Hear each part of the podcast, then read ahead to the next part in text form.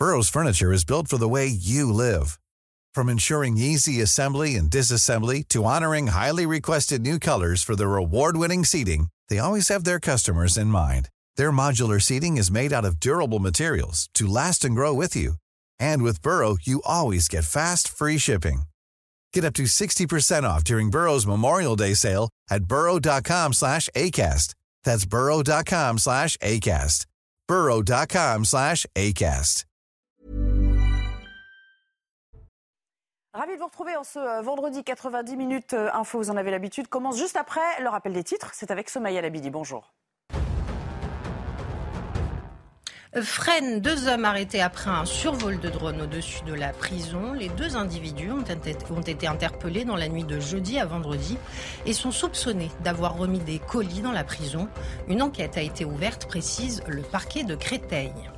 Blocage des sites porno en France, la justice a décidé de reporter sa décision. Ce devait être le jour J pour les sites X, mais le tribunal judiciaire de Paris préfère attendre les conclusions du Conseil d'État sur un recours contre le décret qui impose une vérification de l'âge des visiteurs. Au total, cinq sites pornographiques sont dans le viseur de la justice, dont les leaders du secteur Pornhub, Xvideo ou encore Xhamster. Et puis ce chiffre pour terminer, plus de 230 noyades accidentelles dont plus de 80 mortels sont survenus en France les quatre premières semaines de l'été. Une annonce de Santé publique France qui insiste sur l'importance de la prévention à l'orée des vacances scolaires. Chaque année, les noyades accidentelles sont responsables d'environ 1000 décès dans le pays. Aujourd'hui, euh, nous parlerons de ce sondage Opinionway, la suite et fin de notre sondage Opinionway, qui montre que 32% des Français jugent qu'aucune des personnalités politiques aujourd'hui n'est capable, n'est en, mesure de gérer euh, la situation. On verra que le fossé se creuse de plus en plus. On voit là que le fossé entre les gouvernants et les gouvernés, on a déjà observé depuis de nombreuses années, euh, est toujours aussi large et peut-être qu'il se creuse encore. Robert Ménard a donc refusé ce matin de célébrer une union entre une Française et un homme sous OQTF. Il soupçonne un mariage blanc. Explication de l'intéressé. Non, je ne vais pas le marier. À un moment donné, c'est un cirque. Enfin, on ne va pas demander au maire de faire le sale boulot, si j'ose dire. Ce garçon, normalement, il aurait dû être appréhendé, conduit à la frontière et expulsé en Algérie. Enfin, beaucoup de nos représentants euh, politiques en conviennent. Les parents devront rendre des comptes pour les agissements de leurs enfants mineurs lors des émeutes. Analyse des formes que cela pourrait prendre dans ce débat à suivre. La justice a un regard toujours euh, très, euh, très individuel sur la situation. Mais quand vous avez un enfant de 11 ans dans la rue, il n'a rien à y faire. Et donc la justice, elle condamne à quoi? À des stages de parentalité obligatoire, à l'interdiction d'avoir un jeune de 11 ans euh, dans la rue. Bien sûr qu'il y a une responsabilité à tenir. Les sanctions, elles peuvent être multiples. Elles peuvent être financières, elles peuvent être éducatives, mais on va être très clair. Quand vous avez, euh, quand nous sommes dans notre pays, nous avons des droits, beaucoup de droits. Eh bien, nous avons aussi des devoirs. Et l'édition du vendredi accueille Céline Pina. Bonjour. Céline, merci d'être là comme euh, souvent en, fin de semaine euh, en notre compagnie. Bonjour Sabrina Medjeber. Bonjour. Ravi également de vous retrouver sur ce plateau, ainsi que Raphaël Steinville. Euh, je vous le disais à l'instant, ils sont nombreux, hein, les politiques, à avoir pris la parole après les, émeutes qui ont éclaté depuis la mort de, de Naël. et ça n'a pas été forcément très payant, puisque un sondage Opinionway qu'on vous a déjà dévoilé en partie en milieu de semaine montre qu'aujourd'hui, une grande majorité des Français estiment qu'il n'y a aucune euh, personnalité politique qui, vraiment soit vraiment à la, hauteur de la situation. Vous le voyez sur la colonne euh, rouge sur la gauche de l'écran. Le détail résumé par euh, Geoffrey Defebvre et Sarah Varny. Au lendemain des émeutes, les voyants sont au rouge dans l'opinion. Les Français ne font plus confiance aux personnalités politiques pour gérer la situation actuelle.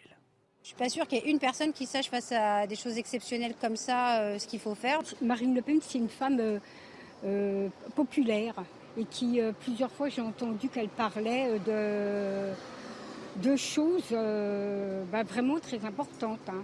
En tête du sondage OpinionWay, 32% des Français jugent qu'aucune des personnalités n'est capable de gérer la situation. En seconde position, Marine Le Pen est approuvée par 27% des interrogés, suivi de Jordan Bardella avec 22%. Les Français qui jugent sévèrement le président de la République, Emmanuel Macron, se trouve en quatrième position. Seulement 20% d'entre eux l'estiment capable de trouver des solutions pour régler cette nouvelle crise. Éric Dupont-Moretti n'atteint lui que les 8% et seulement 2% pour Sandrine Rousseau. Un embrasement des quartiers populaires qui a laissé des traces dans la société, qui a perdu une totale confiance envers les personnalités politiques. Sabrina Medjeber, c'est le premier parti de France. On dit souvent euh, euh, lors des euh, échéances électorales, les abstentionnistes sont le premier parti de France. là, c'est le parti du personne n'est à la hauteur en fait.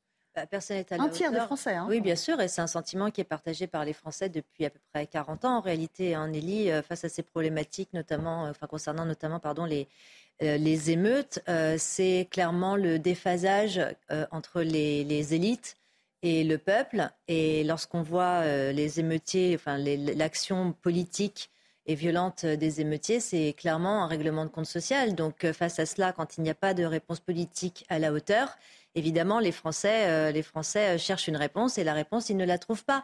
Mais le problème, c'est que Emmanuel Macron ou son, le gouvernement d'Elisabeth Borne ne peut pas payer la facture de 40 années d'abandon, de laxisme, de déflagration culturelle, euh, d'offensives islamistes et d'autres malheureusement euh, phénomènes sociétaux que l'on observe euh, grandissant dans la société française. C'était bien avant qu'il fallait justement faire preuve du devoir d'assimilation et de faire en sorte qu'il y ait un devoir de ressemblance et non pas un droit à la différence. C'est à partir de ce terreau-là que se sont cultivées les multiples conquêtes. Et, c'est entre autres la raison pour laquelle on a assisté aujourd'hui, mais ça, s'explique par d'autres phénomènes anthropologiques bien plus profonds. C'est pour ça que le politique aujourd'hui ne peut pas accorder ou donner une réponse aux Français tant qu'il n'y a pas un diagnostic culturel sur ces épiphénomènes sociétaux. Alors, je vous propose d'écouter euh, l'analyse qu'en tire euh, euh, Frédéric Michaud. Il est le directeur adjoint de cet institut auquel nous avons fait appel. il parle de ce, de ce fameux fossé. lui aussi, il remonte aux, années, aux années 80, hein, grosso modo. On voit là que le fossé entre les gouvernants et les gouvernés, on a déjà observé depuis de nombreuses années, euh, est toujours aussi large et peut-être qu'il se creuse encore. Aucune personnalité, et pourtant nous en avons testé une quinzaine sur l'ensemble de l'échiquier politique, à gauche, à droite, dans la majorité, dans l'opposition, aucune d'entre elles ne recueille une confiance majoritaire. C'est dire euh, à la fois le manque de portée de la parole publique, toutes les positions sont désapprouvées, et puis aussi une forme de discrédit généralisé de la classe politique à nouveau, quel que soit le, camp politique. Raphaël Steinville, euh, est-ce que certains d'entre eux, parce qu'on le voit bien dans ce classement, hein, il, y a, aussi un fossé à l'intérieur même du, classement, est-ce que certains paient aussi leurs outrances euh, euh, leur prise de parole intempestive, euh, euh, des propos qui ont choqué parfois. Je pense évidemment à, ah, plusieurs leaders de la gauche. Rousseau. Oui, probablement. Elle est vraiment dans tout bas du classement à 2%. Hein. Probablement, même c'est une évidence. ce, qui, ce, qui, est frappant pour, pour poursuivre la réflexion de Sabrina, c'est que j'ai l'impression vraiment que ce sondage, une fois de plus, met en exerce finalement la sécession démocratique. Les Français ne croient plus en la parole de, de leur politique. et c'est vrai des, plus outranciers d'entre eux, en l'occurrence ceux qui sont euh, euh, à l'extrême gauche aujourd'hui, mais euh, il en va aussi de même de, tous ceux qui, qui sont peu ou prou aux, commandes qu'il s'agisse d'Emmanuel Macron, Elisabeth Borne, parce que ça fait déjà de longues années qu'ils sont, sont au pouvoir, et même, et même Marine Le Pen et Bardella, qui jusqu'à présent n'ont jamais eu à affronter cette épreuve du pouvoir, souffrent déjà euh, presque par ricochet de, ce discrédit euh, dans lequel on, englobe toute la classe politique. Moi, j'ai l'impression que s'il y a une chose qui peut euh, peut-être sauver la classe politique ou quelqu'un qui doit se, révéler, c'est à l'aune du courage. Aujourd'hui, je pense que les Français, ce qu'ils attendent d'un homme politique, c'est pas qu'il soit beau, c'est pas qu'il soit intelligent, c'est pas qu'il soit surdiplômé, mais c'est qu'il ait du courage. La situation actuelle, telle qu'on la voit, et depuis des années, nécessite un homme ou une femme de courage, qui ne se dédie pas sur, euh, sur, ses, euh, sur, sur sa parole et qui aille en profondeur dans les sujets euh, qui, qui, nous concernent. Clairement, à leurs yeux, c'est Pina. Emmanuel Macron, bon après, ses ministres n'incarnent pas cette forme de courage. Est-ce qu'il est allé assez loin dans son diagnostic, dans ses, dans ses constats post-crise On en parlait avec Gauthier Lebray cette semaine qui me disait, au fond, le président ne sait pas par quel bout prendre le problème. On a l'impression qu'il n'a pas encore trouvé la clé, ou même, voire même qu'il n'a pas compris ce qui se passait. Le problème, c'est que si on parle de courage, celui qui en a euh, totalement fait preuve d'une absence de courage, ça a bien été le président. Parce que rappelez-vous, la première séquence, euh, il va jeter euh, l'honneur du policier au chien. Et il va le faire parce qu'il espère éviter les émeutes. Il sait très bien ce qui risque de se passer. Résultat, il se déshonore et on a les émeutes. Comment voulez-vous derrière que les Français qui sont en demande de protection puissent croire euh, dans la parole et dans l'action d'un individu qui se comporte comme cela. Donc de toute façon, euh, il y a des raisons pour lesquelles personne ne fait confiance à Macron. Le fait qu'il n'a pas de parole et en même temps, ça se traduit par euh, nous sommes en face de quelqu'un qui ne s'engage à rien, ou alors à chaque fois qu'il fait un pas en avant, il laisse une porte ouverte derrière pour pouvoir se replier. Donc il n'y a pas le courage derrière lequel on peut investir. Et pourquoi ce manque de courage est, très dangereux? Parce que euh, ce qu'on voit aujourd'hui, c'est une contre-société en train de monter. Euh, il y a des différences parmi les jeunes émeutiers, mais il y a une chose qui est euh, monocorde, c'est le message qu'ils font passer à la France. Et ce message, c'est vous êtes raciste, et comme vous êtes raciste, nous avons le droit de vous détruire, de vous attaquer, de vous piller, c'est légitime. Et derrière, vous avez Jean-Luc Mélenchon qui valide ce narratif-là. Or, ce narratif, il est angoissant pour le reste de la population qui se voit voué aux gémonies, qui n'a pas l'impression d'être raciste, d'être fasciste, euh, voilà, de, ressembler à la caricature que, que, ces jeunes font de la situation politique. Et du coup, vous avez deux France qui sont face à face. On est passé de côte à côte à face à face et on a des politiques qui font semblant de ne pas se rendre compte de tout ce qui se déroule sous leurs yeux. Oui, parce que, euh, restons sur cette notion de courage. C'est intéressant quand même que vous ayez euh, sauvé ce mot. Avoir du courage, c'est aussi créer fatalement des mécontentements, quitte à entraîner une fracture encore plus grande. Est-ce que c'est ça, au fond, qu'ils craignent? Euh, C'est effectivement d'avoir cette France divisée en deux et qui ne peut plus du tout se réconcilier. C'est pour ça qu'on tâtonne et qu'on euh, qu'on est toujours euh, un petit peu en train de, chercher la voie sans, qu'il y en ait une vraiment. Lélie, ça fait, ça fait des années que cela dure. C'est pas, c'est pas un phénomène nouveau, c'est pas une nouvelle inquiétude. Je veux dire, Rappelez-vous les propos de Jean-Pierre Chevènement lorsqu'il les qualifiait de sauvageons. Il me semble que ce ne sont pas des propos qui datent de 2023. Ensuite, on a eu la racaille de Nicolas Sarkozy. Et maintenant, on a les émeutiers euh, sous le gouvernement, euh, ou en tout cas sous la houlette du président de la République. Donc non, ce n'est pas un phénomène nouveau. Je pense que Céline a tout à fait raison. Il y a un problème aussi de cécité idéologique par peur, justement, de réveiller en réalité le devoir d'être français. C'est ça dont ils ont peur parce que quand on cultive le terreau de la victimisation, repentance, droit à réparation et qu'on accuse la France de tous les maux, évidemment, on, on donne l'impression que la France est un espèce de terrain vague où toutes les cultures peuvent réussir à conquérir petit à petit euh, un, bout entre guillemets de terrain et faire valoir leur système de valeurs. Donc ce qui arrive aujourd'hui, c'est évidemment la facture, euh, la facture de ces 40 dernières années d'ignorance, de cécité idéologique, d'abandon et de refus du devoir d'assimilation. Je rappelle qu'il s'agit quand même de notre tradition. Notre pays n'est pas un pays multiculturaliste. Notre pays est assimilationniste. Notre tradition est assimilationniste. Mon, prochain, c'est mon semblable. Mon prochain, ce n'est pas le substrat d'une communauté. Mais malheureusement, comme on a abandonné notre devoir d'assimilation, on a laissé place à la communautarisation du tissu social, sachant qu'en sous-bassement, il y a des questions anthropologiques très importantes, dont notamment les modalités éducatives par exemple, dans la culture arabo-musulmane où le garçon est sacralisé et la jeune fille est invisibilisée, ce qui donne énormément de pouvoir en termes justement d'impunité du garçon euh, dans la cellule familiale puis dans la rue.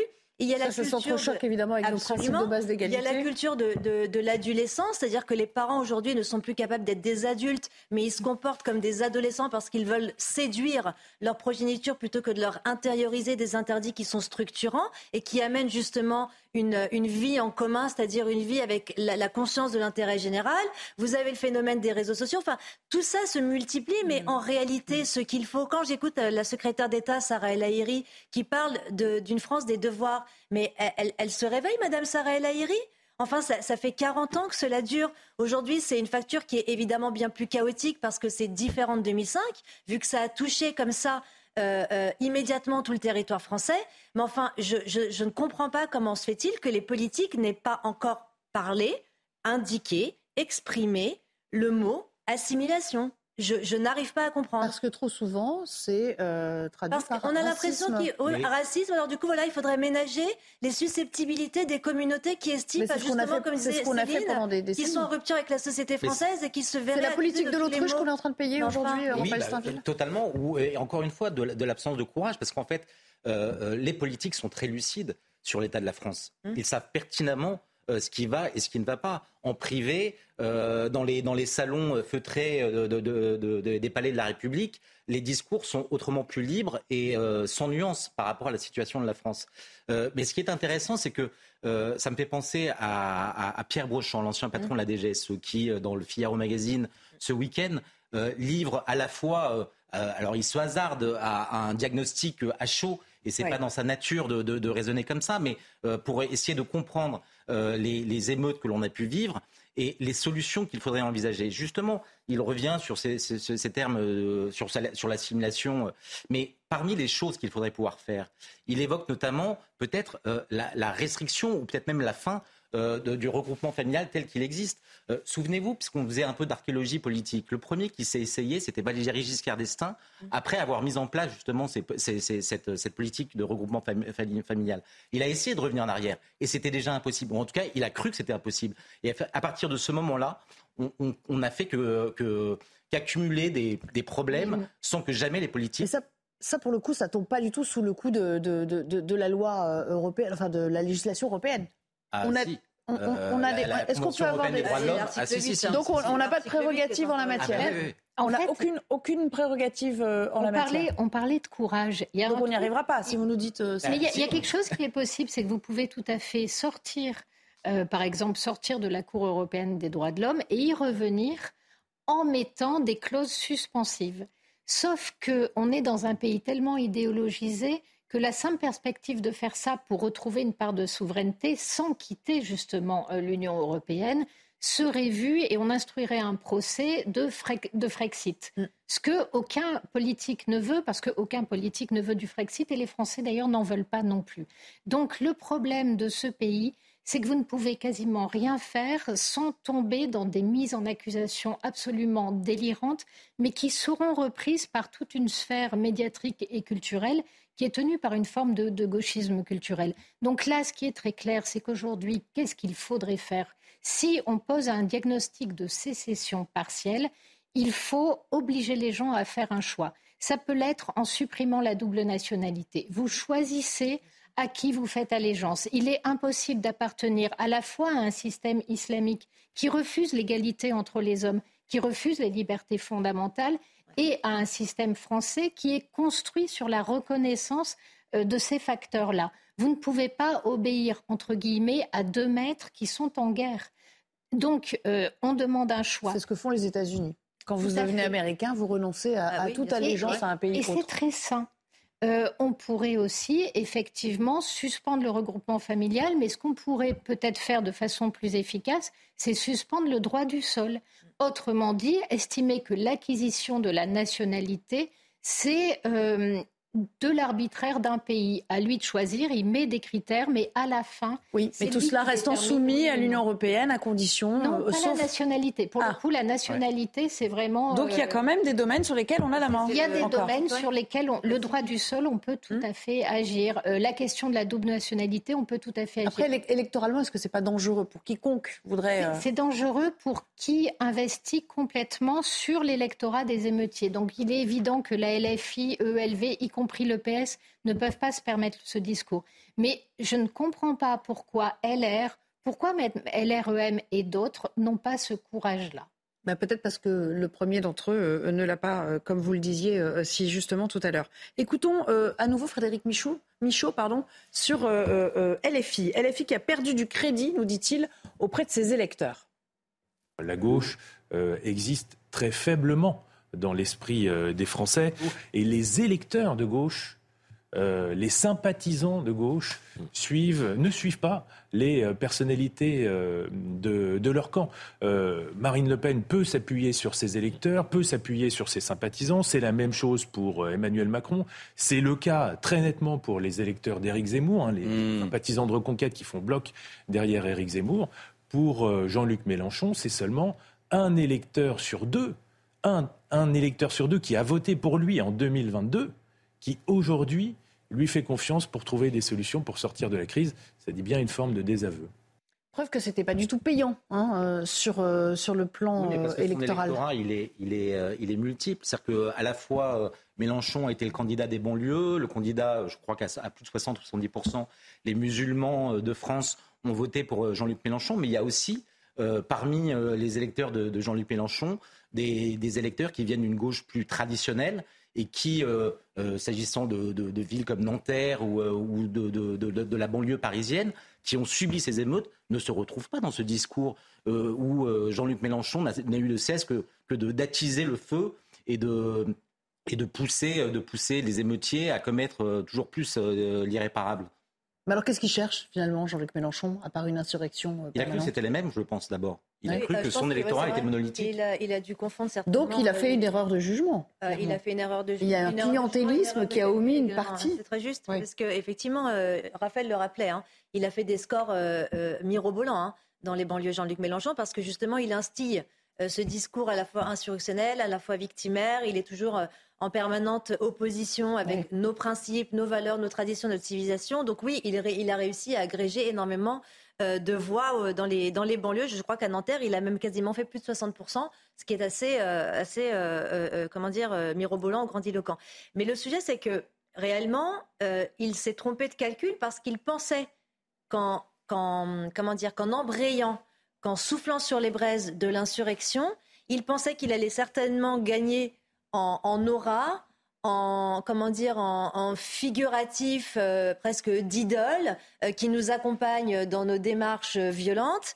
Mais dans un même temps non seulement les émeutiers ne sont pas politisés parce qu'ils bon, ils se voient pas pour lui Carlos Bilongo Martins, vous savez, un des députés LFI qui avait été agressé par l'un des émeutiers, souvenez-vous, eh bien, ils n'ont même pas pris la défense du député, ils ont préféré se ranger du côté des émeutiers, certainement parce que Jean-Luc Mélenchon a dû leur dire qu'il ne fallait pas, pour le moment, euh, s'occuper du député.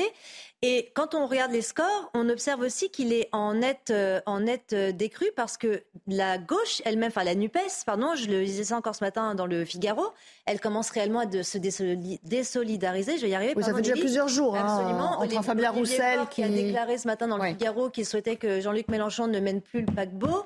Euh, Fabien Roussel qui pareillement s'est désolidarisé de l'attitude absolument désastreuse de Jean-Luc Mélenchon. Donc petit à petit, ce qu'il espérait gagner en gloire finit par devenir résiduel et euh, finir par accroître euh, sa petitesse. C'est trop tôt pour se projeter euh, vers les, européennes. Est-ce qu'on peut décemment penser que les, Français, au fond, auront la mémoire courte peut-être d'ici là? Un an, c'est long hein, comme échéance pour réfléchir à, ce qu'ils veulent? Alors, j'allais dire, un an, c'est long comme échéance, mais sincèrement. Je ne parle pas des sénatoriales parce que c'est même pas un scrutin très probant, et y compris pour LFI, qui n'est pas engagé partout. Mais... Oui, ça c'est vrai, mais quand on voit ce qui s'est passé, la seule question qu'on se pose, c'est pas est-ce qu'il y aura une prochaine émeute, c'est quand aura lieu la prochaine émeute. C'est vrai. Euh, donc, ce qui, ce qui vient de se dérouler sous nos yeux est un accélérateur de la violence urbaine et de ce type d'action. Et il n'est pas dit euh, qu'on ne se retrouve pas confronté à des explosions de violence sporadiques en fonction d'actualités locales qui devraient remémorer quand même régulièrement aux Français dans quelle situation ils se trouvent. Euh, ensuite, quand vous en appelez à ce point-là à la sédition et à la violence, à la fin, si vous n'êtes pas sanctionné pendant les élections, ça veut dire que votre stratégie n'est pas mauvaise, ça veut dire que vous avez dans le, dans le pays une partie de gens qui sont tellement en rupture avec notre sociabilité, avec notre idéal de société apaisée et de paix, que vous pouvez fonder quelque chose là-dessus. Et ensuite, si pour vous... Visiblement, là, avec le sondage, on n'en est pas là, hein, du tout. Ben, c'est ça. Mais si pour vous, la démocratie n'est qu'une option, et que vous pensez que des minorités déterminées mm. peuvent suffisamment déstabiliser un pays pour qu'à terme, ils finissent par vous retomber tout rôti dans le bec, vous pouvez être dans cette logique-là. Alors on s'interrompt quelques secondes, on reviendra euh, avec Noémie Schulz sur euh, les menaces qui euh, ont pesé sur l'avocat du, policier mis en cause dans la mort de, de Naël. et Maître Liénard était chez nous hier. Il porte plainte pour menaces de mort. Noémie Schulz viendra nous expliquer tout cela tout à l'heure. 90 minutes info. Le débat revient juste après le JT de l'excellent Simon Guillain. Bonjour Simon. Bonjour Charnelly et bonjour à tous. Le maire de Béziers, Robert Ménard, a refusé de marier un homme visé par une obligation de quitter le territoire français. Un mariage qui devait avoir lieu aujourd'hui. Les futurs mariés sont pourtant arrivés à la mairie aux alentours de 11h. Mais le maire leur a expliqué qu'ils ne célébreraient pas leur union. Les précisions de notre correspondante sur place, Stéphanie Rouquet. Comme Robert Ménard l'avait annoncé, ce mariage n'a pas eu lieu. Les futurs époux, entourés de quelques invités, se sont présentés en mairie peu avant 11 heures. Ils sont entrés dans la cour. Le maire est venu leur expliquer qu'ils ne célébreraient pas leur union. Puis les portes se sont refermées. Ils sont restés un peu plus d'une heure dans cette cour. Le couple était très tendu. On a pu assister à quelques échanges vifs avec des habitants présents sur place. À savoir que dans un premier temps, les futurs époux qui refusaient la présence de journalistes ont fini par nous parler. Le futur marié, un Algérien âgé de 23 ans, sous OQTF, est déjà condamné pour vol et agression, nous a expliqué qu'il avait bien compris que le mariage ne se ferait pas aujourd'hui, mais qu'il irait se marier ailleurs, dans une autre ville ou même en Algérie et qu'ils reviendraient après en France. En début d'après-midi, le couple et leurs invités ont quitté la mairie en expliquant qu'ils comptaient à présent porter plainte contre Robert Ménard qui a refusé de les unir. Et puis vous avez pu suivre cette cérémonie en direct sur notre antenne. Un hommage national a été rendu à Léon Gauthier, dernier militaire français à avoir participé au débarquement de Normandie en 1944. Une cérémonie présidée à Ouistreham par Emmanuel Macron, le chef de l'État qui a tenu un discours sur place. Et on va écouter un extrait de ce discours. Démobilisé en août 1945, Léon Gauthier retourna à la vie civile. Il ne pensait pas être un héros. Il concédait un certain courage quand il avait fallu en avoir. Ce temps-là était passé. Il pouvait aspirer à ce dont il avait été privé jeune homme, la paix.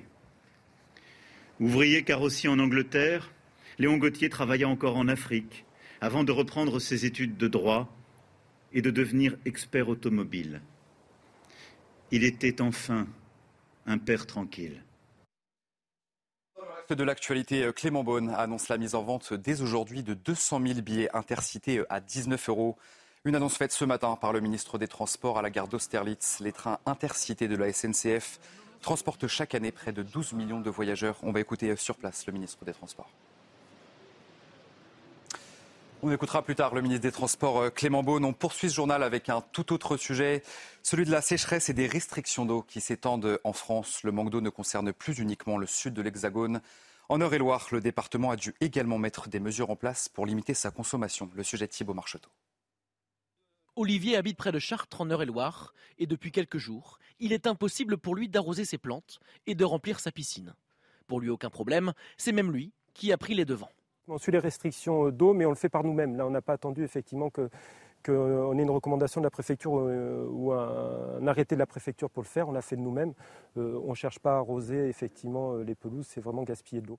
La quantité d'eau dans le département baisse très rapidement, dû en partie à un hiver très sec. En l'espace d'une semaine, plusieurs zones ont dépassé le niveau de crise maximale.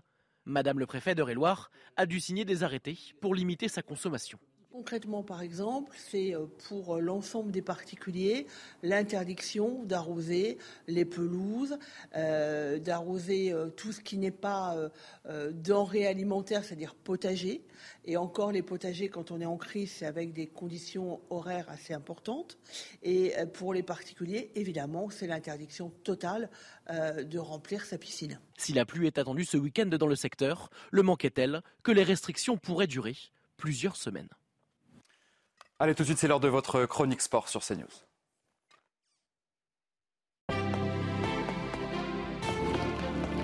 Vous regardez votre programme avec la machine à café, Groupe Intuition. Marseillais un jour, Parisien le lendemain. Lucas Hernandez, natif de Marseille, avait pourtant fermé la porte en 2018 à une potentielle arrivée dans le club de la capitale. Je viens de Marseille, euh, je suis Marseillais, ça va être un peu compliqué d'aller à Paris, mais tout peut se passer dans cette vie. Mais franchement, personnellement, je ne pense pas qu'au jour d'aujourd'hui, euh, ça arriverait ça. Le défenseur français devra rapidement prouver sur le terrain, lui, qui sera attendu par les supporters parisiens. En témoigne ce message du président du collectif Ultra Paris. T'es pas le bienvenu, le Marseillais. Et on te le fera savoir. Lucas Hernandez n'a plus rejoué depuis sa rupture des ligaments croisés du genou droit lors de la Coupe du Monde au Qatar. Outre l'accueil du parc, son état de santé reste l'autre interrogation avant ce début de saison. Vous avez suivi votre programme avec la machine à café, Groupe Intuition. Voilà pour ce tour de l'actualité euh, à 16h sur CNews. Elle a décidé de ne pas partir. Elle, elle est toujours sur son siège. Vous avez beaucoup de chance. Vous retrouvez tout de suite, bien sûr, Nelly Denac. C'est la suite de 90 minutes info sur CNews. J'ai décidé, j'ai décidé. Ai-je vraiment le choix? Merci beaucoup, euh, cher Simon. Excellent week-end à vous. Euh, elle est arrivée sur ce plateau. Elle aussi a décidé de nous rejoindre. Noémie Schulz, bonjour. On vous a sollicité parce qu'on va parler évidemment de, l'avocat du policier euh, mis en cause dans la mort de Naël, qui a été menacé et qui donc a décidé de porter plainte. Maître Lénard, qui était d'ailleurs chez nous hier. Oui, Laurent Franck Lénard, qui est l'avocat de, ce policier mis en examen pour le meurtre de Naël. Il reçoit euh, depuis, euh, depuis qu'il est l'avocat de, cet homme beaucoup de menaces, mais euh, des menaces qui ont pris une, tournure assez grave avec des menaces de mort reçues via les réseaux sociaux et via le site internet de son cabinet. Et donc, il a effectivement déposé deux plaintes pour effectivement bah, faire cesser ces, menaces. Alors, euh, on va faire réagir les invités. C'est insupportable, évidemment, dans le, contexte. On espère qu'il sera bien protégé, déjà. Hein bah, on commence à s'habituer. Et que la justice sera, euh, là aussi, euh, assez diligente. Après, les chercheurs, les professeurs, les avocats, comme par exemple Thibault de Montbrial, qui est sous protection policière pour les engagements qu'il prend et le combat qu'il mène. Eh bien là, pareillement, voilà, l'avocat se fait menacer, dépose plainte parce qu'on le menace de mort et qu'il se peut que bientôt lui-même soit sous protection policière. Donc ça devient malheureusement récurrent dans notre société. Et visiblement, ça n'a pas l'air d'alerter les pouvoirs publics sur ces questions.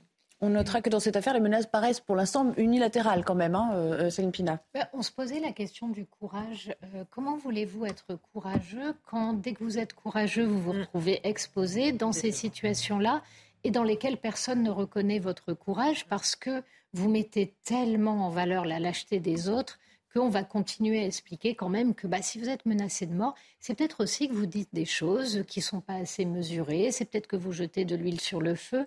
Donc on a un véritable mouvement islamiste qui est un mouvement profondément totalitaire, euh, violent, qui n'amène pas des lendemains qui chantent, mais au contraire des lendemains qui saignent.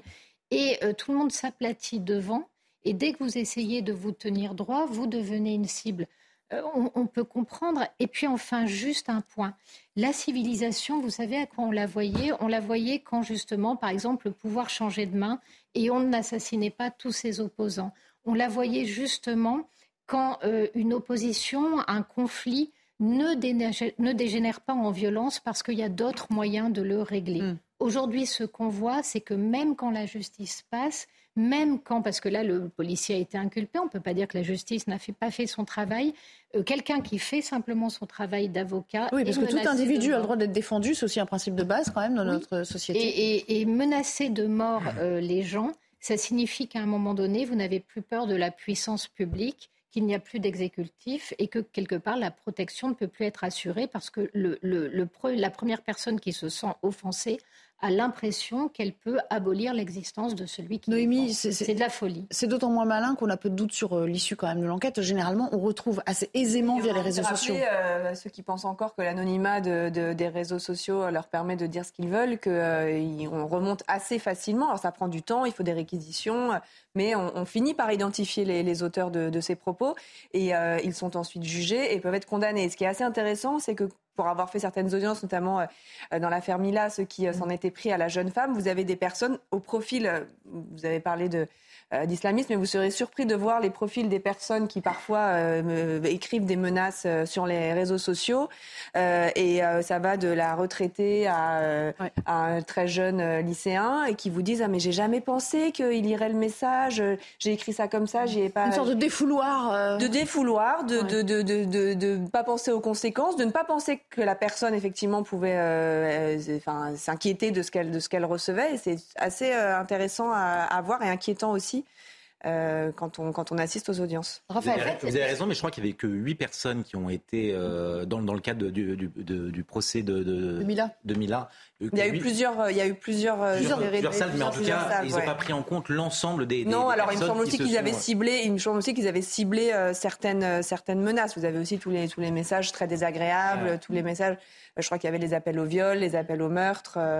Euh, là, en l'espèce, j'ai eu Laurent Franck-Lénard ce matin. Il me dit qu'il a vraiment déposé deux plaintes pour cibler deux menaces très précises. Et comme si ça ne suffisait pas, euh, je vous fais réagir dans un instant, mais euh, vous allez voir, pour étayer un petit peu cette discussion, les collègues du policier hein, également font l'objet de menaces. C'est ce que nous dit Tanguy Hamon du, du service police-justice également.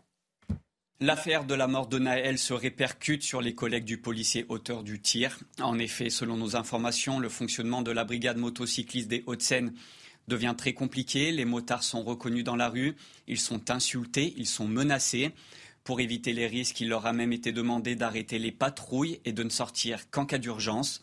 Il ne reste de toute façon que très peu de policiers toujours actifs dans le service, puisque la quasi-totalité de la brigade a été mise au repos.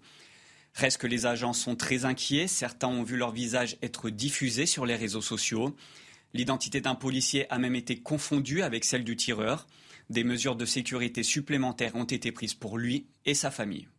Il y a ceci et il y a les autres aussi. Les exemples sont, euh, sont pléthoriques. Mais euh, ce qu'on voit, c'est que de fait, force ne reste pas à la loi. Mais ce qui peut être de temps en temps un peu gênant, c'est qu'on euh, met en valeur des profils qui sont des profils divergents, mais j'allais dire qui sont des profils de prédateurs par opportunité. Cela existe, ils existeront toujours et ils peuvent bien faire à peu près 40 euh, ou 50% de la masse. Le problème, c'est qui donne une lecture de la situation, la répand et ensemence la tête de la moitié des neuneux qui vont après euh, passer à l'acte de la menace. Et là, quand on regarde, les circuits sont identifiés. C'est-à-dire que dans le cas des policiers, vous avez des racialistes, autrement dit des gens proches du, Parti des indigènes de la République qui voient tout par le prisme de la couleur de peau. Vous avez des réseaux islamistes et ceux qui donnent la lecture de la, de la situation et qui la diffusent, eux, sont identifiés. Après, euh, les neuneux qui se défoulent sur les réseaux sociaux, là, effectivement, euh, le cadre est bien plus large. Mais il faut quelqu'un pour donner une lecture et la justifier. Et le fait que la gauche justifie cette lecture ultra-violente, cette lecture qui met en cause la société et les policiers, explique ce qui se passe dans un deuxième temps. Pas, Ça ne vient pas de gens qui se réveilleraient un matin qui, euh, comme on se fait un spontanément, euh, insulterait un avocat. Je le disais, les exemples, les exemples sont légion, euh, Raphaël Starville, parce qu'on a vu aussi que ça touchait d'autres professions, hein, ces expéditions punitives ou ces intimidations ou même ces agressions physiques. Ça a été le cas, je crois, pour un, un surveillant pénitentiaire qui a été carrément traqué dans une rue. Il y a ces mères de famille aussi qui sont euh, fonctionnaires de police qui, euh, hors service, ont été intimidés euh, avec leurs enfants. Enfin, on, pourrait en donner une dizaine d'exemples depuis, depuis 5-6 jours déjà. Oui, c'est l'une des conséquences et c'est d'autant plus absurde, c'est-à-dire que justement, à, cette espèce de, message véhiculé par, par, un certain nombre de personnes à l'ultra-gauche qui voudraient que la, police et les forces de l'ordre soient racistes, qu'il y a un racisme systémique dans la, police et dans les forces de l'ordre. Euh, il se trouve que ce sont des institutions qui sont parmi les plus métissées euh, de, France. Donc il y a quelque chose de, totalement absurde en plus dans, le message qui est véhiculé. En revanche, ce qui est, très inquiétant, effectivement, c'est de voir à quel point aujourd'hui, euh, parce qu'ils se sentent tout permis, au-dessus des lois, les, interventions qu'ils font jusque devant les commissariats euh, prenant euh, en photo les plaques des, euh, policiers, les poursuivant jusqu'à leur domicile. Et ça, c'est vrai partout en France. Et ça, c'est très, très, très inquiétant. Voir pour certains médias, très récemment, divulguant l'identité du, policier, Et, son adresse. Sabrina Medjeber, finalement, s'il se passe un, nouveau drame, cette classe politique dont on parle depuis tout à l'heure devra emporter aussi la responsabilité en ayant agité en sous-main les esprits oui, et puis elle, Va, allumer des bougies, elle va dire, que, va dire que tout va rentrer dans l'ordre, euh, que de toute façon de nouvelles mesures politiques vont être mises en œuvre, et puis bis repetita, on va assister à davantage de menaces, à davantage de passages à l'acte, euh, comme disait Céline ou comme disait Raphaël, et puis euh, ce sera sans fin parce que de toute façon, dans ce pays, malheureusement, l'autorité n'est plus un cadre organisateur de la vie en société, on est dans le repli communautariste, on est dans le phénomène de bouquémisation vous avez compris, pardon euh, le, phénomène, le, phénomène, de bande. Alors, Noémie Schulz rappelle qu'effectivement, la sociologie des personnes qui sont capables de d'émettre des menaces, elle est, elle, est, elle est plurielle, évidemment. Il n'y a pas de personne qui est spécifiquement, euh, euh comment dire, capable euh, d'assumer ses vindictes, ses vendettas, ses expéditions punitives. Mais je, tant qu'il n'y a pas de réponse politique ferme, j'ai encore appris, par exemple, que des hackers avaient réussi à trouver les adresses des magistrats voilà, pour dénoncer euh, où sont situés les magistrats. Donc, euh, si vous voulez, avec l'appui des réseaux sociaux, les facilités qu'ont certains, Aujourd'hui, bah, plus personne n'est à l'abri. Alors, quelle, quelle, serait la réponse? C'est de mettre un policier devant chaque domicile de magistrat, chaque domicile de, de, de policier. Là, on entendait Aurélie Laroussi qui a été menacée parce que justement son adresse a été comme ça livrée au grand public. Elle a peur pour ses enfants. Enfin, où va-t-on le, le, domicile de Vincent Jeanbrun? Qui est, euh, qui est attaqué, la mère qui aujourd'hui ne peut plus marcher pendant trois mois, qui ne pourra plus marcher pendant trois mois.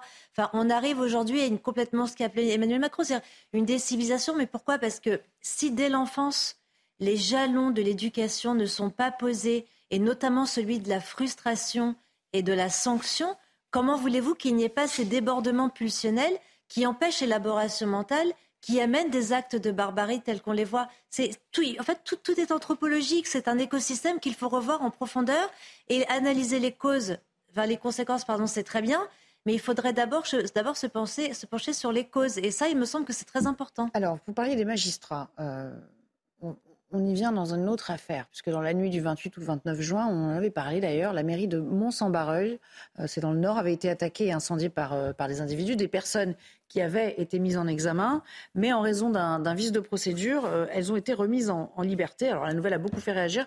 Regardez le résumé, Adrien Spiteri, puis on en parle avec vous, Noémie. Pour ces dégradations, et cet incendie commis à la mairie de Mont-Saint-Barreul en marge des émeutes, neuf personnes ont été mises en examen, cinq placées en détention provisoire. Problème il y a eu une signature manquante portant sur le réquisitoire introductif. Cela entraîne subséquemment l'annulation des mises en examen et des mesures de sûreté. La procureure de Lille évoque une erreur humaine. Conséquence, les suspects ont été remis en liberté. Cette signature manquante a fait beaucoup réagir alors qu'une partie de la classe politique appelle à plus de fermeté et une accélération des procédures. Des erreurs fréquentes selon cet avocat. Régulièrement, les juges peuvent commettre des erreurs, comme tout à chacun, et on voit qu'à cause d'une erreur de plume, d'un juge qui a oublié de signer un acte, et quel acte? Le réquisitoire introductif, euh, l'acte principal qui commence une procédure judiciaire, eh bien, c'est l'annulation de tous les actes qui sont faits en, en, exécution de la mise en examen, de la détention provisoire, et donc du coup on est obligé de tout refaire dès le début. Après ce vice de procédure, le parquet de Lille a réagi. Il annonce le redémarrage des phases de mise en examen des suspects. Alors Noémie, ça mérite peut-être une petite explication de qui émane la, faute euh, supposée, et puis surtout préciser quand même que la justice passera, hein, quoi qu'il arrive. Oui, c'est euh, effectivement euh, une erreur très regrettable. C'est un magistrat du parquet euh, qui a oublié de signer le réquisitoire introductif dans lequel il saisissait un juge d'instruction. c'est un oubli, je ne sais pas pourquoi. On peut imaginer que c'est sans doute parce que ces magistrats de tous les parquets de France ont depuis une semaine eu à gérer, enfin maintenant dix jours, un nombre de procédures absolument énormes et que effectivement, eh bien, il y a cette signature qui n'a pas été apposée. Euh, le parquet général, qui en a été euh, informé, a d'initiative saisi la chambre de l'instruction en demandant d'annuler le réquisitoire introductif. Pourquoi? Bien parce que il savait qu'il vaut mieux faire ça le plus vite possible, purger cette, ce, ce problème-là, plutôt que d'attendre et de prendre le risque que dans six mois, dans un an, au moment du procès, un avocat soulève euh, ce, ce point-là et il aurait pu obtenir euh, tomber, euh, voilà, tomber toute la procédure à partir du moment où il manque cette signature du réquisitoire introductif. Donc quelles conséquences ça a? Ça a effectivement que les personnes qui avaient été mises en examen et placées en détention provisoire, eh bien les mises en examen ont été annulées et donc elles ont pu sortir, mais elles vont y retourner en détention provisoire. Donc en fait, on il faut que ça aille vite pour éviter tout risque de fuite aussi ou de se soustraire à la justice. Oui, alors le risque de fuite. Après, vous, vous, prenez la fuite. Si quand on vous met la main dessus, vous, non seulement c'est pas la enfin vous allez partir en détention provisoire, et puis au moment du procès, ça va être d'autant plus sévère. Donc effectivement, on parle pas. Enfin, il y, a un risque. Oui, c'est le problème. Effectivement, une personne qui a été placée en détention provisoire, qui, qui est remise en liberté, il y a un risque de fuite. Là, je pense qu'en l'espèce, ces personnes-là vont être à nouveau euh, interpellées, euh, mises en examen, euh, placées en détention provisoire pour les cinq, puisque les autres, les quatre autres avaient été placés sous contrôle judiciaire, et la procédure va reprendre son cours. Donc, je crois qu'il est vraiment important de, dire que ce n'est pas parce qu'il manque une signature qu'en gros, ils vont ah rester impunis. Raphaël, ils sont perdus et que des énergies perdues. Et surtout dans le contexte, dans le contexte actuel. c'est pas du laxisme. je, sais bien. ceci dit, je crois que c'était il y a un an, il y avait des états généraux de la, justice Et j'ai souvenir que c'était euh, Béatrice Brugère qui, parlait d'une justice en faillite. Euh, euh, on en a un petit peu la démonstration. C'est-à-dire que les magistrats ne sont pas responsables de tout, mais le fait est que l'accumulation, et là dans le contexte, peut-être que ça, ça, vient aggraver une situation déjà très compliquée pour la justice, mais, mais c'est quand même révélateur de cette, euh, pour moi, c'est révélateur d'un manque de moyens, très clairement. Mais pas seulement. Bah, on ne peut pas, on peut pas l'établir absolument. Ça peut bah, être un manque de moyens. On parle du parquet, hein, donc c'est les gens qui, c'est le ministère public, donc c'est les gens qui, qui, qui, pour le coup, représentent l'intérêt de la société et donc généralement qui, qui, qui requièrent des peines assez lourdes. Donc c'est encore une fois, c'est pas au stade du jugement. Ce pas les magistrats. C'est pas, des magistrats, du siège. Et encore une fois, on maintient que les magistrats du siège sont quand même relativement justes dans leurs décisions. Mais bon, en tout cas là, c'est encore une fois, c'est une erreur, c'est un couac si vous voulez. Mais il n'y a pas derrière de volonté. Euh, euh, alors après, ça arrive. On entend l'avocat dans ce sujet qui dit ça arrive très souvent. Je ne sais pas si ça arrive très souvent. Ça arrive parfois. Euh, c'est vrai qu'il y, y, a des questions de procédure très pointues qui, pour préserver les, droits des personnes mises en cause par la justice. Il y a souvent aussi des, policiers, des, avocats qui, regrettent que la procédure soit, si lourde, mais c'est aussi pour protéger les, les justiciables. Et, ça n'est pas si fréquent que ça, mais ça peut arriver. Question bête. Quand on doit signer, quand on est amené à signer un tel document, derrière, il y a, j'imagine, comme en toute chose, dans beaucoup de corps de métier, une relecture, enfin les relecteurs. Euh, peut-être peut que des greffiers manquaient aussi à l'appel ce jour-là, je ne sais pas. Non, mais... Je ne saurais pas vous dire, pas eu, on n'a pas eu le détail, il se trouve qu'ils se sont rendus compte Mais c'est peut-être révélateur aussi, Mais pour moi, c'est révélateur effectivement d'un, manque de moyens et sans doute d'une surcharge de travail à un moment donné. Bien sûr. Euh, c'est peut-être une question euh, de procédure parce que effectivement, les procédures sont là pour protéger les droits des accusés plus que celui des victimes. On voit que les victimes, en revanche, sont quand même très peu protégées dans, l'acte procédural. Euh, en revanche, la question qui peut se poser, c'est est-ce qu'aujourd'hui, la procédure n'est pas euh, trop tatillonne ou trop bureaucratique? On sait qu'en France, on a ce souci-là. Euh, quand on a fréquenté les administrations, on sait à quel point les procédures peuvent être à la fois tatillonnes et inutiles et paradoxalement, parfois ne pas interroger sur ce qui devrait être le fond.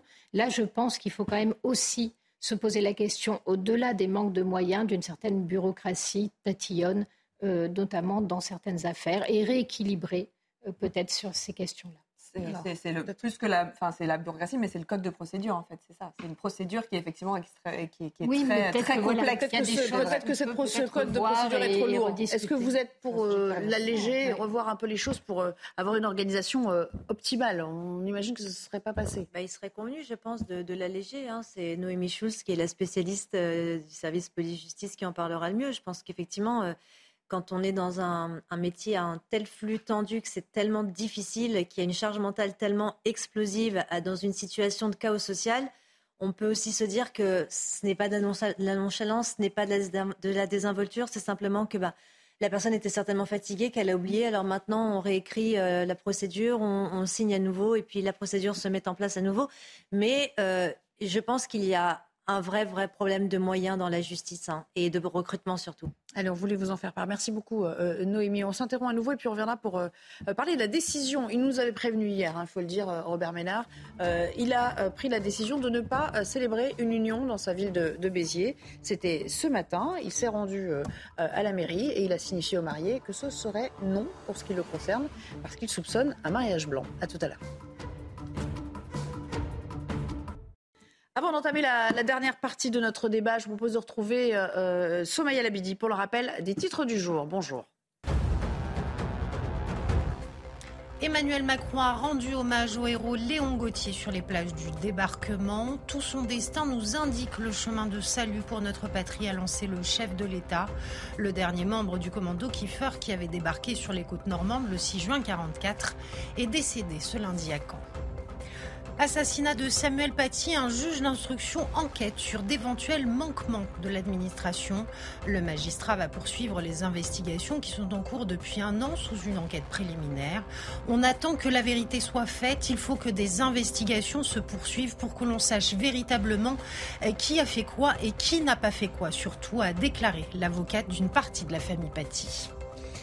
Et puis, départ en vacances, le week-end s'annonce chargé sur les routes. Bison futé voie rouge dans le sens des départs en Ile-de-France. La circulation sera dense sur les grands axes routiers français et le sera encore plus demain dans le Grand Ouest, le Nord et sur la très fréquentée A7 dans la vallée du Rhône. Merci beaucoup pour ces infos. Euh, je vous le disais hier un instant, le maire de Béziers a donc refusé ce matin de célébrer euh, euh, un mariage. Robert Ménard, qui s'en était déjà longuement expliqué lorsqu'on l'a reçu sur notre antenne hier. Voyons ce qui s'est passé ce matin dans cette enceinte, dans la, dans la mairie de Béziers. Maxime Lavandier. Le mariage était prévu ce vendredi à 11h à la mairie de Béziers. Malgré le refus de Robert Ménard de les unir, mariés et convives s'étaient rendus sur place sous la surveillance des policiers. Dans la cour, le maire a réitéré au couple sa décision de ne pas célébrer le mariage. Très énervé, la mariée s'est alors entretenue avec le maire. Je dis, votre mari est aujourd'hui en situation illégale, il fait l'objet d'une obligation de quitter le territoire depuis près d'un an, il a eu un certain nombre de problèmes avec, avec la justice française, non, je ne vais pas le marier. Le marié, lui, restait à l'écart, juge cette décision absurde et promet que son mariage se fera en France ou ailleurs. On est très amoureux avec ma femme, on habite ensemble, ça fait plus que sept mois. Tant que ma femme est avec, avec moi, je m'en fous de Ménard. Et même si je, marierai, je me marierai ailleurs, même si, si, je me marie ailleurs, je peux aller en Algérie me marier, vous inquiétez pas madame. Et je reviendrai en France avec mes papiers. Depuis l'annonce de cette union, Robert Ménard campe sur ses positions. Pour lui, son refus de les unir est en phase avec la ligne dictée par le gouvernement. Quand j'étais chez le, chez le président de la République à l'Élysée la semaine dernière, tout le monde n'avait qu'un mot à la bouche. Il faut faire preuve d'autorité, il faut savoir dire non. Et voilà, alors on fait preuve d'autorité et on dit non. Après avoir attendu pendant une heure, le couple est reparti de la mairie et compte porter plainte contre Robert Ménard. Sabrina Medjeber, sauf que d'ici quelques mois, il devra peut-être s'y soumettre, cas lui ou l'un de ses adjoints. Euh, moi, je salue la décision très courageuse de Robert Ménard de, ne pas avoir euh, célébré ce mariage. Euh, nous sommes dans un état de droit. L'OQTF, c'est une obligation de quitter le territoire français. Donc, ça veut dire que cette personne est en situation irrégulière. Donc, ça veut dire que cette personne n'a rien à faire sur notre sol. Donc euh, Robert Ménard a été très courageux. Moi, je, le félicite vraiment pour, euh, pour cette décision salutaire. J'espère qu'elle va en inspirer plus d'un quand on sait que 90% des OQTF ne sont pas exécutés. Alors maintenant, ça montrera qu'il y a quand même certains qui font preuve de, courage pour pallier à ce manquement ou en tout cas à ce déficit d'obligation de, d'OQTF, enfin d'exécuter les OQTF. Donc, à ceci près qu'il y aura sans doute une suite parce que le procureur euh, général peut l'obliger à, célébrer cette union parce que sa décision, enfin son, son objection à ce mariage n'entre pas dans le cadre légal euh, aujourd'hui. Ah oui, le, maire de Chalon-sur-Saône, euh, Gilles euh, Patray, a, eu exactement la même mésaventure. Il s'est opposé au mariage d'un ressortissant sous OQTF et il a été contraint, après six mois de, procédure et de, mise en garde, euh, sous peine de 75 euh, 000 euros d'amende et de, euh, je sais plus, 50 de prison ou quelque chose comme ça, de, de, devoir finalement célébrer ce mariage. mais si les mots ont un sens et effectivement l'obligation de quitter, de, de, quitter le territoire devait, devrait être exécutée, mais on voit bien qu'aujourd'hui les mots sont pipés, d'obligation il n'y en a pas, ce sont des invitations à tout le mieux de quitter le territoire et on voit que quand bien même elles ne sont jamais exécutées. Trois ans, ça paraît long, mais effectivement, on a affaire à un mur en ce qui concerne l'Algérie, puisqu'ils ne reprennent pas leur, euh, ressortissants en ce moment. Oui, c'est un vrai problème, mais au-delà de ça, ce qui est quand même euh, sidérant, c'est de voir cet homme euh, tranquillement, qui est sous OQTF, qui a quand même commis des actes de violence, des, vols, qui fait comme si on lui avait refusé quelque chose qui était son dû et qui dit clairement j'en ai rien à faire de la France, j'en ai rien à faire même de dans ça. Une forme de provocation. De toute façon, je vous obligerai à m'accepter. Et on a un vrai souci, c'est qu'il est fort probable qu'il finisse par gagner. Or, l'honneur en fait de la France serait plutôt de soutenir la position de M. Ménard plutôt que de le poursuivre. Et ça, comment voulez-vous que les Français puissent avoir confiance en une classe politique qui, quand eux se retrouvent face à un homme qui pose un acte qui pour eux est du bon sens, se retrouve poursuivi par l'État? Comment voulez-vous avoir confiance ayant eu euh, martyr avec la justice On a débuté l'émission en, évoquant la Convention européenne des droits de l'homme. On y revient. C'est L'article 12 euh, dispose que même, euh, même des clandestins peuvent se marier. Donc c'est là où on est dans un système ubuesque où euh, finalement on est, on est tenu par des, par des règles qui, qui, nous, qui nous empêchent d'aller jusqu'au bout d'une politique cohérente. Oui, et de toute façon, effectivement, euh, euh, même s'il était reconduit euh, à la, frontière, enfin en Algérie, la politique de regroupement familial ferait qu'il pourrait prétendre à revenir ensuite en étant marié, Céline Pilar. Tout à fait, mais c'est bien, c'est bien ce qu'il dit. Quand il dit je me marierai en Algérie et je reviendrai avec mes papiers. Et mais c'est aussi l'idée que les papiers c'est un dû. En fait, les papiers c'est l'accès au guichet unique France, mais c'est pas du tout euh, le partage d'une citoyenneté, le partage de principes et de valeurs. Et, et chez cette personne-là, en tout cas, c'est le cas et il le dit de façon très claire. Le problème, c'est que chez d'autres personnes, c'est pas le cas. Et quand ils viennent en France, ils veulent devenir français, ils veulent les libertés, ils veulent l'égalité. Et on est en train de mettre tout le monde dans le même sac. Parce que entre les émeutiers et ce type de comportement, eh ben, les gens bien, ceux qui veulent s'assimiler, s'intégrer, eh ben, ils commencent peut-être aussi à être regardés d'un drôle d'air. Donc on perd sur tous les tableaux. Oui, je vous propose d'écouter Robert Ménard à nouveau euh, sur euh, euh, son désarroi face à la non-application des, des OQTF. On en discute après. Moi, je ne veux pas être le bouc émissaire des insuffisances de l'État et des promesses qui sont non tenues. C'est juste ça mon problème. C'est qu'on nous renvoie à nous devant des responsabilités qui ne sont pas les nôtres. L'État doit appliquer sa loi, faire respecter sa loi, faire respecter ses engagements. C'est la seule chose que je demande. Et si aujourd'hui je me mets dans cette situation délicate, c'est juste pour attirer cette attention, pour dire on ne peut pas dire les maires ils sont formidables. Vous avez entendu en ce moment tout le monde nous nous tresse des lauriers en nous disant qu'on est formidable. On est peut-être formidable, mais il faut peut-être nous aider un petit peu et pas nous acculer à des situations où je suis obligé de me mettre hors la loi. C'est la seule chose que je veux dire. Il est là le vrai problème, euh, euh, Raphaël, c'est-à-dire que les manquements de l'État, ou en tout cas euh, l'incapacité de, l'État central à, faire plier les gouvernements étrangers. Souvenez-vous, c'était Emmanuel Macron dans Valeurs Actuelles qui s'était engagé en 2019 à faire en sorte que 100% des OQTF mmh. soient exécutés. On en est très loin puisqu'on est aux alentours de 10%. Et encore, euh, euh, Gérald Darmanin, euh, aujourd'hui, de manière préférentielle, vise exclusivement hmm. les, ressortissants clandestins avec des casiers judiciaires longs comme le bras qu'il cherche à, renvoyer dans leur pays. Et il n'y arrive pas. Donc euh, euh, c'est dire qu'aujourd'hui on, se concentre sur, euh, sur les, cas les plus difficiles, même sur les cas plus difficiles, et c'était le cas de, de l'imam Iqiyoussen quand il a voulu l'expulser. c'était un parcours du combattant, il a fallu des, des, recours et qu'il s'échappe en Belgique. bref, c'est un parcours du combattant et aujourd'hui la parole publique systématiquement est prise à défaut et, euh, euh, et, les, les, clandestins sous OQTF euh, se rient bien de, des, grands discours de nos politiques. Parlons de, certains pays. Sabrina Medjiber, certains de nos téléspectateurs ne le savent peut-être pas, mais en ce qui concerne certains pays, il n'y a plus aucune reprise de ressortissants en ce moment. Alors, Déjà, il faut savoir que la délivrance des laissés-passer consulaires algériens est gelée hein, depuis mars 2023. Donc, comme ça, c'est les choses, la messe est dite. Donc, euh, Robert Ménard, je pense qu'il va tout faire euh, pour que, mais ça m'étonnerait grandement que cette personne retourne en Algérie.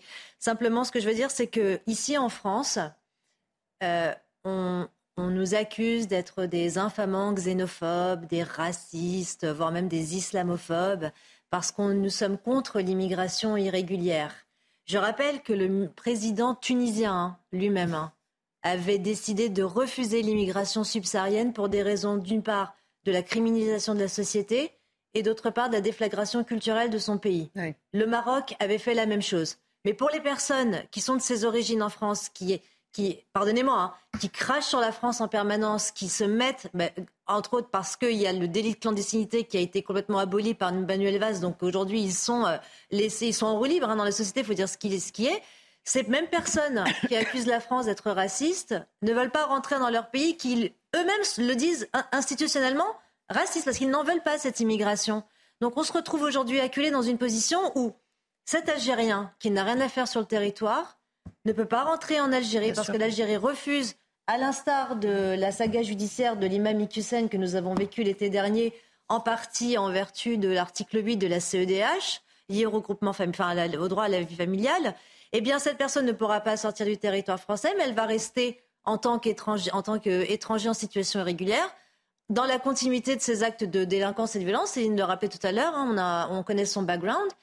Et, ainsi euh, continuera l'histoire tant qu'encore une fois, le politique français n'aura pas le courage d'affronter diplomatiquement les, ses liens avec l'Algérie. Je rappelle, et je voudrais simplement le souligner, pardon Céline, que l'État algérien, si prompt à, s'ingérer dans nos affaires, qui avait appelé dans un communiqué de presse à ce que la France protège ses petits anges. Eh bien, moi, j'aimerais bien que l'Algérie protège ses ressortissants et qu'elle les accueille sans aucune vergogne. Voilà.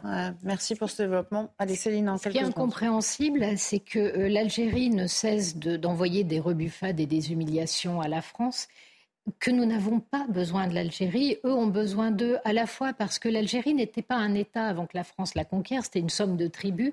Et aujourd'hui, il n'existe en État que en se coltant avec la France. Il n'arrive à exister que contre, que s'il y a le miroir de la France pour leur prouver qu'ils existent. Mais aujourd'hui, nous ne devons plus rien à l'Algérie. L'Algérie ne nous apporte plus rien. Il est temps de mettre fin aux accords qui nous lient. Nous n'avons rien à perdre et tout à y gagner. Et aucun de nos politiques n'a le courage même de le dire. On se demande bien. Alors c'est vrai que l'Algérie a largement financé toute une partie de la gauche française. Ce qui explique aussi pourquoi... Il y a eu des allégeances. Euh, oui, pourquoi certains présidents élus se précipitaient en Algérie alors qu'on ne voyait pas tellement la raison, mais il fallait rendre à ceux qui avaient beaucoup donné. Mais aujourd'hui, il est temps d'arrêter ces petits jeux et de rompre complètement les liens particuliers qui nous unissent à un pays qui nous traite mal. Euh, dans un instant. Notre ennemi éternel et traditionnel. Hein. Souvenez-vous de Hachimi Djaboub, ministre des Affaires sociales, qui avait qualifié la France d'ennemi traditionnel et éternel hein, lors d'une audition au Sénat algérien. Dans un instant, on reviendra euh, euh, à l'actualité de ces derniers jours avec toujours cette question centrale de la responsabilité que doivent porter les parents dans les agissements de leurs enfants émeutiers. Ça prend plusieurs formes. Il y a différentes propositions qui émanent en particulier de, la droite ou, ou du centre. on se penche sur la question dans un instant tout de suite. Le dernier bloc de notre émission. Depuis plusieurs jours, euh, cette même question est, posée aux, hommes et femmes politiques. Quelle est la responsabilité Quelle responsabilité les parents doivent-ils euh, porter dans les agissements de leurs enfants au moment euh, des, six jours d'émeute que nous avons vécus Et notamment lorsqu'il s'agit d'évaluer les dégâts et de rembourser, enfin de payer la facture. Olivier Madinier, Corentin Brio pour le reportage. À l'heure du bilan après les émeutes, qui doit payer les dégâts des violences, des casses et des pillages Une solution divise. Faire payer les parents en les désignant responsables des actes de leurs enfants. Il faut les toucher au portefeuille, il y a peut-être ça qui va les faire réagir, ou alors leur supprimer les allocs ni plus ni moins, mais c'est une histoire d'argent, je pense. Je trouve que c'est difficile quand même. C'est déjà des familles qui ont plein de soucis, euh, plein de problèmes de gestion, euh, de voilà, donc euh, c'est quand même difficile de faire payer les familles. J'ai peur que ça aille beaucoup plus loin après. Pour Jordan Bardella, le président du Rassemblement national, ça doit être aux parents d'assumer les actes de leurs enfants. Il faut appliquer le principe du casseur-payeur. Tu casses, tu payes, et si tu ne peux pas payer, c'est tes parents qui paieront. Un débat qui a aussi eu lieu au Sénat et le garde des Sceaux Éric Dupont-Moretti a été clair sur le sujet. Il ne veut pas incriminer les parents. On ne veut pas poursuivre euh, les parents. C'est une caricature que de dire cela ainsi. Je pense en particulier aux femmes qui travaillent, euh, qui sont seules, qui élèvent euh, leur famille, qui le font avec beaucoup de dignité dans la difficulté. Selon le gouvernement, plus d'un millier de commerces ont été touchés par les émeutes avec des dégâts estimés à des centaines de millions d'euros. Alors, est-ce aux parents, à un moment ou à un autre, de, payer la facture Céline? Oui, bien sûr. Euh, d'ailleurs, ils sont responsables des actes de leurs enfants. C'est euh, même écrit dans un certain nombre de, codes. Euh, c'est ainsi. Donc, ils ne peuvent pas se laver les mains de leurs responsabilités parce qu'à un moment donné, leur cher petit ange va leur coûter une fortune en termes de dégâts. ce qui est insupportable aujourd'hui, c'est que vous voyez une société qui doit encaisser tous les fruits de l'absence totale d'éducation ou de jeunes mâles élevés comme des petits prédateurs et des petits caïds, et dont on valorise la violence, dont on dit c'est bien mon fils, tu es un homme. Mmh. Euh, et ça, on devrait l'accepter et nous payer derrière. Je pense qu'à un moment donné, c'est plus possible. Donc oui, il faut mettre en cause les parents. Après, la mise en cause doit être proportionnée. Il est évident qu'on ne va pas demander la même chose à une dame de ménage seule, etc. Je rappelle quand même que la justice, elle juge des individus et des situations individuelles. Mais il n'empêche que même une femme de ménage, parce qu'elle est seule, la société devrait supporter un enfant casseur? Je rappelle que toutes les femmes seules n'ont pas d'enfants qui mettent le feu à la ville et qui pillent des magasins. Il y a des gens qui savent très bien élever leurs enfants, même quand elles sont seules. Et ensuite, derrière toute cette histoire, il y a aussi des questions de culture. À partir du moment où vous ne valorisez des cultures de la force et de la violence, vous pouvez légitimement vous retourner vers les parents parce que ce sont eux qui transmettent ces cultures et ce sont eux qui valorisent ce type de comportement. Mais ça, c'est plus difficile en matière de justice à trancher. Enfin, je veux dire, là, il y a, bah, il y a les histoires de jugement d'alors et de... On ne peut pas les mettre le nez dans l'éducation de tout le monde Oui, mais si euh, vous avez un enfant quotidien. qui a mis le feu à un magasin, que vous vous retrouviez, par exemple, à devoir payer 15 000 euros de dégâts, ce sera jamais le prix Hmm. de tout ce qui a été cassé. Et que ce, ce choix-là vous pèse dans votre quotidien pendant des années, je pense que c'est la meilleure leçon à donner et il faut arrêter l'indulgence. Supprimer les allocations, bonne ou mauvaise idée bon, Puisqu'on parle des, des moyens Mais de, très de bonne idée, récupérer Lydie, très financièrement. bonne idée. Lorsque Dupont-Moretti, pardon, Éric Dupont-Moretti, garde des Sceaux, avait parlé d'exploser les comptes, moi je m'attendais à ce qu'il parle des comptes bancaires. Et il a parlé des comptes sociaux. Non, effectivement, il a raison. Non, mais bien sûr, il faut, il faut toucher au porte-monnaie. De toute façon, comme dit Céline, c'est, c'est, si vous voulez, ce sont des valeurs d'exaltation de la masculinité toxique, la réelle masculinité toxique qui est fondée sur la conquête et l'honneur, donc et la violence. Donc, si les parents n'arrivent pas à s'adultifier et à éduquer leurs enfants, certes, l'État ne peut rien faire, l'État ne peut pas se substituer à l'éducation des parents, ça c'est une évidence. En revanche, il est tout à fait capable de les punir au nom des droits qu'ils sont censés exercer envers leurs enfants en vertu de l'article L217-17 du Code pénal. Maurice Berger a fait une tribune hier dans le Figaro. Il a dit qu'en 40 ans d'années, en 40 ans pardon d'exercice de pédopsychiatrie, il n'a jamais vu cette disposition appliquée. Et aujourd'hui, on se réveille en se disant ah, il y a eu des émeutiers, il serait peut-être bon que les, parents payent, mais il serait peut-être bon que les politiques agissent et fassent payer les parents. Je vous propose d'écouter, euh, et je vais vous faire réagir dans un instant, euh, vous pourrez compléter le propos, Sarah El secrétaire d'État chargée de, la jeunesse. Elle est revenue sur les propositions du gouvernement, parce qu'il y a eu des propositions qui émanaient d'un peu partout, euh, beaucoup de la part des LR, on pourrait revenir aussi. Écoutez ce qu'elle dit sur notamment cette proposition de stage de parentalité. La justice a un regard toujours très, très individuel sur la situation. Mais quand vous avez un enfant de 11 ans dans la rue, il n'a rien à y faire.